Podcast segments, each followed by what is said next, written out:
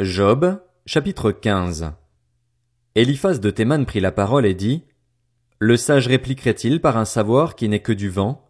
Se gonflerait-il la poitrine du vent d'Est? Est-ce par des paroles sans intérêt qu'il se défendrait, par des propos qui ne servent à rien? Toi, tu détruis même la crainte de Dieu, tu supprimes toute réflexion devant Dieu. En effet, c'est ta faute qui dirige ta bouche et tu adoptes le langage des hommes rusés. Ce n'est pas moi, ce sont tes propres paroles qui te condamnent, ce sont tes propres lèvres qui témoignent contre toi. Es-tu le premier homme? As-tu été mis au monde avant les collines? As-tu entendu ce qui se dit dans le conseil secret de Dieu? As-tu confisqué la sagesse? Que sais-tu que nous ne sachions pas? Quelle connaissance as-tu que nous n'ayons pas? Il y a parmi nous des hommes aux cheveux blancs, des vieillards plus riches de jours que ton père. Considères-tu comme insignifiantes les consolations de Dieu et les paroles qu'on t'adresse avec douceur? Où ton cœur t'entraîne-t-il et que signifie ce clignement de tes yeux? Oui, c'est contre Dieu que tu tournes ta colère et que tu avances de pareils discours. Qu'est donc l'homme pour prétendre à la pureté?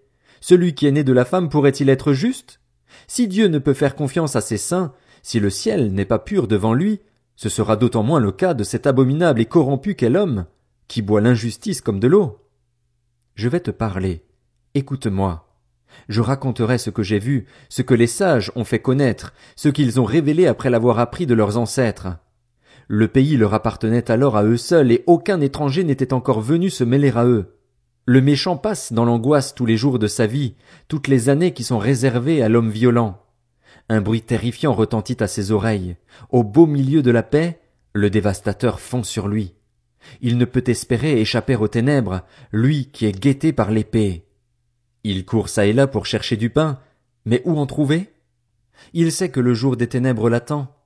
La détresse et l'angoisse le tourmentent. Elle l'assaillent comme un roi prêt à combattre, car il a levé la main contre Dieu, il a défié le Tout-Puissant. Il a eu l'audace de foncer contre lui, abrité par l'épaisseur de ses boucliers. Il avait le visage tout potelé, les flancs chargés d'embonpoint, mais il habitera des villes détruites, des maisons abandonnées, sur le point de tomber en ruine. Il ne s'enrichira plus, sa fortune ne se relèvera pas, sa prospérité ne couvrira plus la terre. Il ne pourra s'écarter des ténèbres. Les flammes dessécheront ses rejetons et Dieu l'écartera par le souffle de sa bouche. Qu'il ne se fie pas à la fausseté. Il serait déçu, car c'est la fausseté qui serait sa récompense. Cela s'accomplira avant la fin de ses jours, et son rameau ne verdira plus. Comme une vigne, il se dépouillera de ses fruits encore verts, comme un olivier il fera tomber ses fleurs. La compagnie de l'impie est stérile, et le feu dévorera les tentes des hommes corrompus. Il conçoit le mal et donne naissance au malheur. Il couvre la tromperie. Job, chapitre 16. Job prit la parole et dit, J'ai entendu beaucoup de propos semblables. Vous êtes tous des consolateurs pénibles. Quand finiront ces discours qui ne sont que du vent? Pourquoi cette irritation dans tes réponses? Moi aussi, je pourrais parler comme vous, si vous étiez à ma place j'alignerai les discours contre vous, je hocherai la tête sur vous, je vous fortifierai par mes paroles, le mouvement de mes lèvres vous apporterait du soulagement. Si je parle, ma souffrance n'est pas soulagée, si je me tais, elle ne s'en ira pas loin de moi. Maintenant, hélas, il m'a épuisé. Tu as dévasté tous les miens.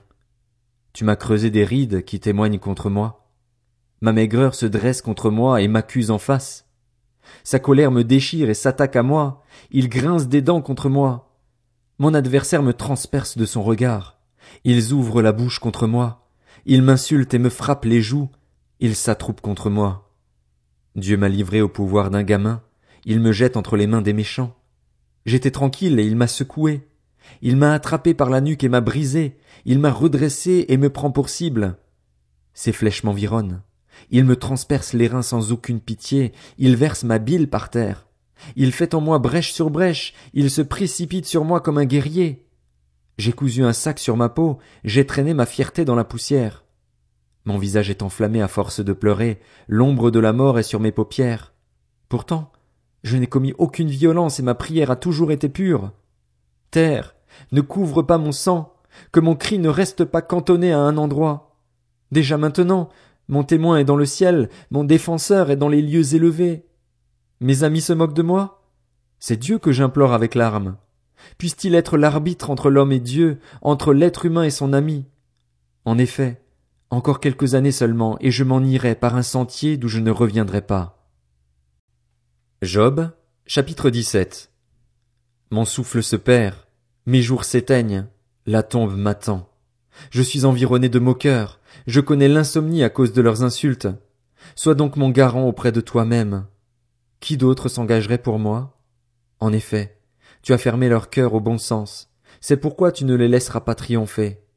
On invite des amis au partage du butin, alors que l'on a des enfants dont les yeux sont épuisés.